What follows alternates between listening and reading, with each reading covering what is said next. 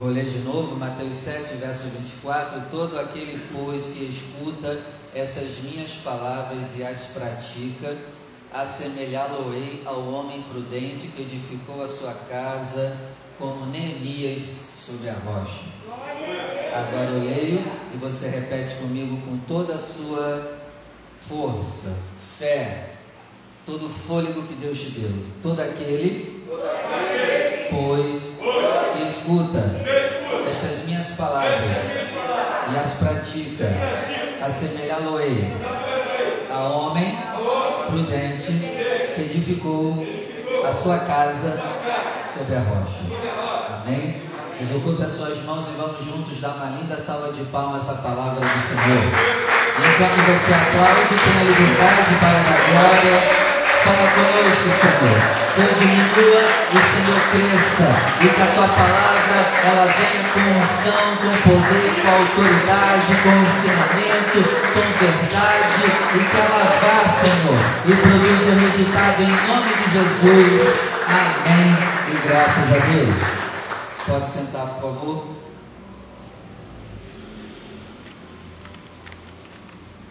Nós estamos na campanha das sete semanas da edificação, da reconstrução, e nós não poderíamos deixar de falar sobre o homem prudente que edificou a sua casa sobre a rocha e sobre também o homem insensato que edificou a sua casa onde? Você lembra? Na areia. Então, a gente sempre vai ter dois tipos de edificações em nossa vida: areia e rocha. Em tudo na sua vida, ou você está construindo algo na areia ou na rocha. Por exemplo, a minha vida sentimental vai ser edificada na areia ou na rocha. A minha vida ministerial, ela vai ser edificada ou na areia ou na rocha. Tudo a minha vida emocional, ou ela está edificada na areia ou edificada na rocha. Não tem para onde correr. Você vai ter que construir algo. Mas ou é na areia ou é na rocha.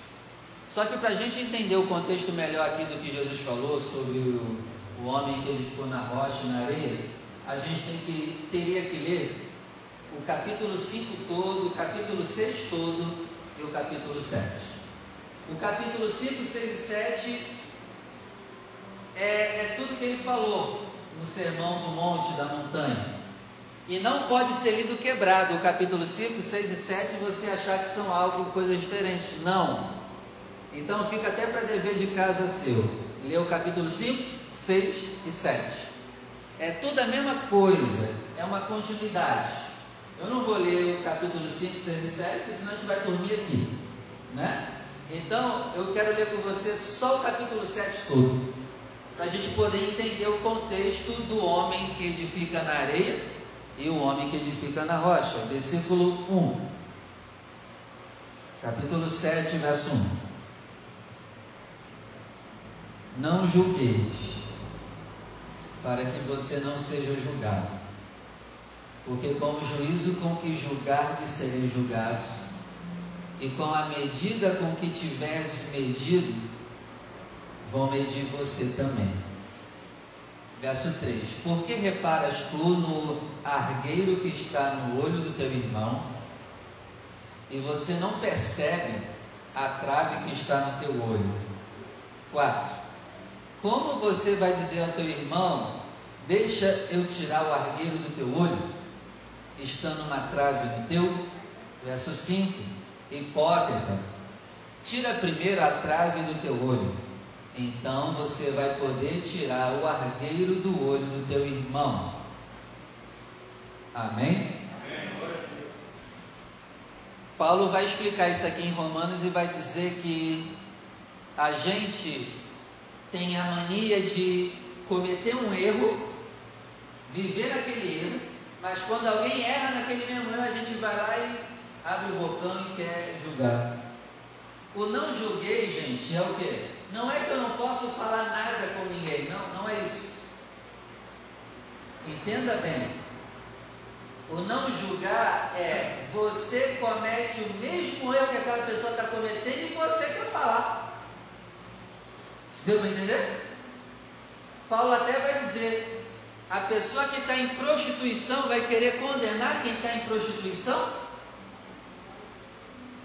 Não, não pode. Amém? Mas agora, se eu ver você errando, eu posso puxar a orelha para você se consertar. Por que não? Hoje em dia está se criando uma geração de crente, não pode falar nada de mim. Não é? Eu erro, eu faço o que eu quero, eu posto o que eu quero e meu pastor não vai falar nada. Não julgueis. Se você pensa assim, você está ferrado comigo, porque eu vou falar. Amém? Amém? Agora, se o erro que você comete é o mesmo que eu estou cometendo, aí eu não posso falar nada. Hipócrita, você comete a mesma coisa e está falando? Tira primeiro a trave do teu olho, para que aí sim você possa tirar o argueiro do olho do seu irmão. O que, que é maior, a trave ou o argueiro? A trave. Jesus aqui também está mostrando que a gente é especialista em ver o erro dos outros. Mas só que a gente está com uma trave enorme no nosso olho e a gente não vê. Mas a gente consegue ver mais o erro do outro do que os nossos mesmos. Então, se você quer uma casa edificada na rocha, comece a olhar para os seus erros. Comece a ver o monte de trave que você tem que quebrar na sua vida que a gente é especialista em ver agulhinha na vida dos outros, mas não vê a trave que está na nossa vida, né? A gente é assim, a gente tem esse defeito terrível. Então para de ficar prestando atenção na agulha, no pecado da vida dos outros e olha para o teu travessão, para o meu travessão, para a minha trave. Amém? Amém. Amém mesmo?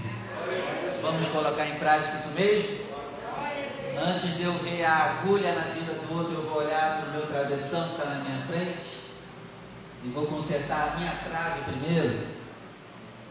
Vou quebrar a minha trave primeiro na minha vida antes de querer tirar o argueiro do seu olho.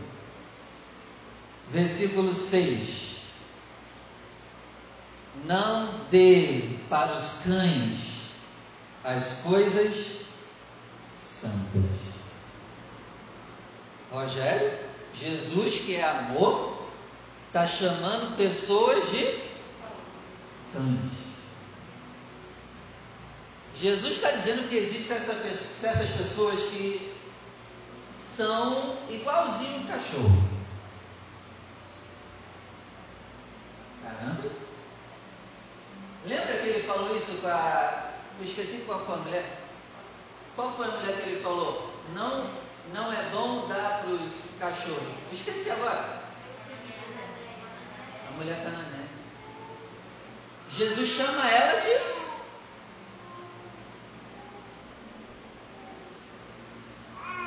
Será que Jesus é só amorzinho? Guti-guti? Meu amigo, quando é para Jesus puxar a orelha, ele, ele arrebenta legal. Então ele está dizendo aqui que existe certo tipo de pessoas que são igualzinhos cachorros. Que não sabem usar das coisas santas. E ele está dizendo: se você tem coisas santas, saiba discernir quem é cachorro ou não. Para você não dar para cachorro coisas santas. E eu espero que você valorize muitas coisas santas, para que a sua vida seja edificada na rocha.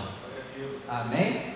Ó, não deis aos cães as coisas santas, e nem deita no chão para os porcos as vossas pérolas.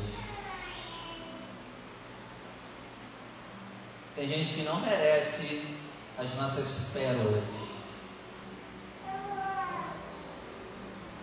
Tem gente que tem espírito de porco, e quem tem espírito de porco não merece pérola.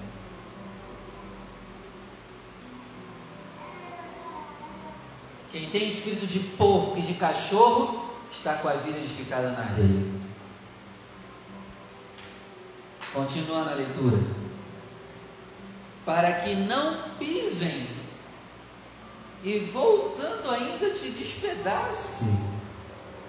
Se você der coisas santas para o cachorro e dar as suas pérolas para os porcos, eles vão pisar e vão voltar e ainda te maltratar. Verso 7: Pedi e dar-se-vos-á, buscai e encontrareis, batei e abrir-se-vos-á. O contexto aqui é casa na rocha, casa na areia. Então Jesus aqui está nos animando a continuar orando. Continue orando pelos muros da sua vida que estão quebrados pede, busca, não para. Porque se você parar de buscar, de orar, você vai estar edificando a sua vida na areia. Você vai estar edificando os seus muros na areia. Continuando, verso 8: Porque aquele que pede, recebe, aquele que busca, encontra. Olha que interessante: quem busca, encontra. Se você quer encontrar algo na sua vida e ainda não encontrou, é porque não está buscando como deveria. E o que bate, a porta se abre. Verso 9. E qual dentre vós é o homem que pedindo pão, o seu filho, você vai dar uma pedra? E pedindo seu filho peixe, você vai dar uma serpente? Verso 11. Se vós, pois, que são maus, sabem dar boas coisas aos seus filhos, Quanto mais o vosso Pai que está no céu dará bens aos que lhe pedirem. Então pede mesmo. Se a gente quer ruim, dá coisas boas para os nossos filhos. Imagina o nosso Pai Celestial, Jussara, que é bom. O que, que Ele não nos dará se a gente pedir? Então continua pedindo, continua orando, continua buscando. Versículo 12. Portanto, tudo que você quer que os homens façam para você, faça você também. Porque esta é a lei e os profetas. A gente nunca pode exigir o que a gente não dá, mas a gente sempre faz isso. Para de exigir que você não dá para ninguém. Amém? Porque se você exigir que os outros te dê, você vai estar se construindo na areia. Sabe por quê? Porque você espera demais das pessoas. E sempre se decepciona. Está construindo a sua vida emocional na areia. No primeiro vento, vai cair. Eu adotei uma coisa para mim, eu não espero nada de ninguém. E quando eu digo que eu não espero nada de ninguém, não é que eu não acredite mais no ser humano e nem no amor das pessoas. É que eu não cobro de ninguém que me dê o que eu quero. Eu adotei isso na minha vida e olha como eu melhorei. Ninguém é obrigado a te dar nada. Eu não sou obrigado a te dar nada. Eu não sou obrigado a suprir suas expectativas. Não jogue para mim um fardo que você tem que resolver e vice-versa. O que você quer que alguém te faça, faça também. Mas se bobear, acho que nem fazendo vai fazer. Mas mesmo assim faz. Amém? Ó, continuando, verso 13. Isso aqui é tudo o contexto da casa na areia e na rocha. Ó. Entra pela porta estreita. Então só está na rocha quem está na porta estreita. Porque larga é a porta e espaçoso o caminho que conduz à perdição. E muitos são os que entram por ela. Verso 14. E porque estreita é a porta e apertado o caminho que leva à vida, poucos há que a encontrem. Então, construir a vida na rocha é na porta estreita e no caminho apertado. Verso 15. Acautelai-vos, porém, dos falsos profetas que vêm até vós vestidos como ovelhas, mas interiormente são loucos devoradores. Cuidado para você não cair na mão de um falso profeta, porque senão a sua vida vai estar edificada? Cuidado com quem você ouve, Jesus está dizendo. Cuidado com quem você segue, Jesus está dizendo. Cuidado com quem você recebe conselhos, Jesus está dizendo. Acautelai, porque senão sua vida, os seus muros estarão na areia. Verso 16: Pelos seus frutos vocês conhecem eles. Porventura colhem-se uva dos espinheiros ou figo dos abrolhos? Assim toda árvore boa produz bons frutos, e toda árvore má produz frutos maus. Não pode a árvore boa dar maus frutos, nem a árvore má dar frutos bons. Toda árvore que não dá bons frutos, corta-se e lança-se no fogo. Portanto, é pelos frutos deles que vocês conhecem eles, igreja.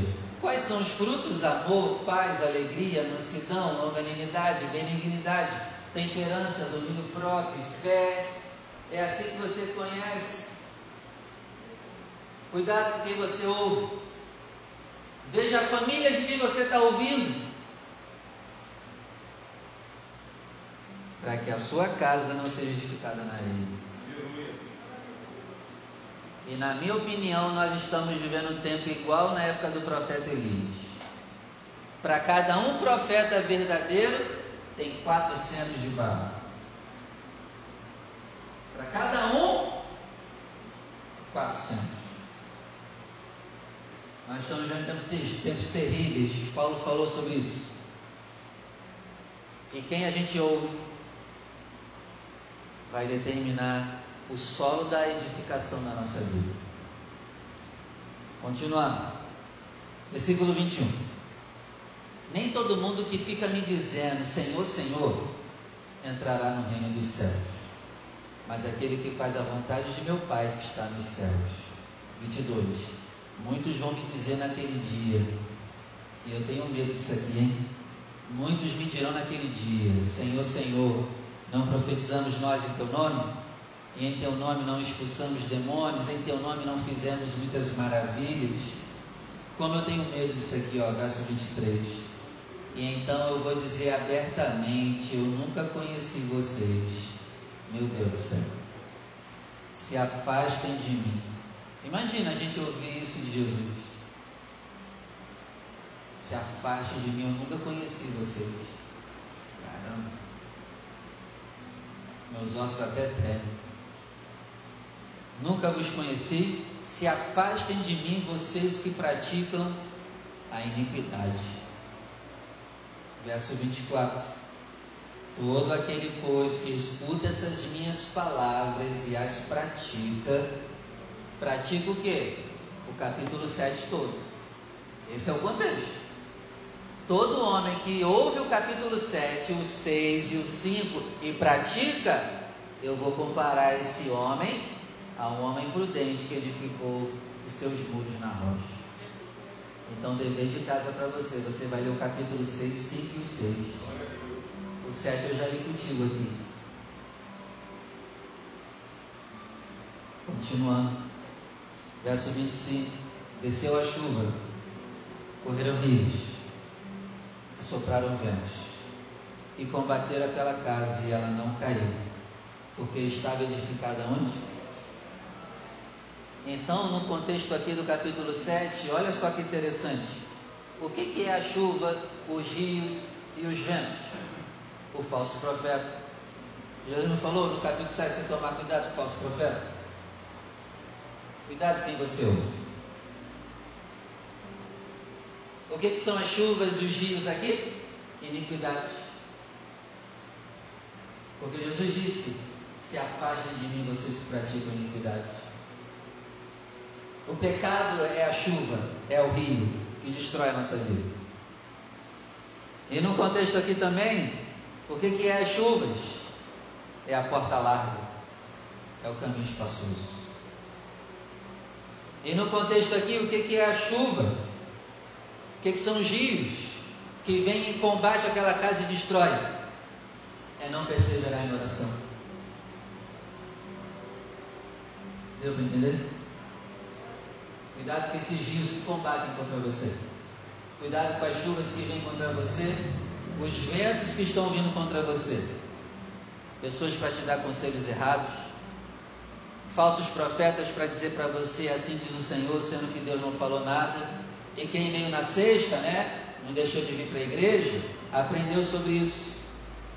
Cuidado com o falso profeta. Amém? Cuidado com a porta larga, cuidado com o caminho espaçoso está vindo, estão vindo combater contra nós. Versículo 26. E aquele que ouve estas minhas palavras e não cumpre, eu vou comparar a um homem insensato que edificou a sua casa sobre areia. Desceu a chuva, correram rios, assopraram ventos e combateram aquela casa, e ela caiu. Continua ouvindo quem não presta. Ouça quem não tem o Espírito Santo, você vai cair. Fica nessa de que ninguém pode te julgar, você pode fazer o que quiser, ninguém pode falar nada. Continua nessa, você vai cair. Quem não aceita a repreensão, Salomão falou, vai cair. Continua vivendo a vida desregrada, sem pedir conselhos de pessoas que têm o Espírito Santo, você vai cair. Continuemos em pecado sem se arrepender, a gente vai. Continuemos andando na porta larga, entrando pelas portas largas. Continuemos andando em caminhos espaçosos. No final, a gente vai cair.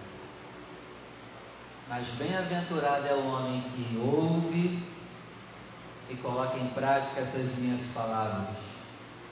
Estará construindo os muros da sua vida como Neemias. E virá sambalates, Tobias, virá chuvas e ventos, e você não vai cair. Então eu termino dizendo, por favor, não caia. Porque tem gente aqui quase caindo. Levanta em nome de Jesus. Porque tem gente aqui, ó, que só um peteleco. Levanta. Vamos orar? Coloque de pé.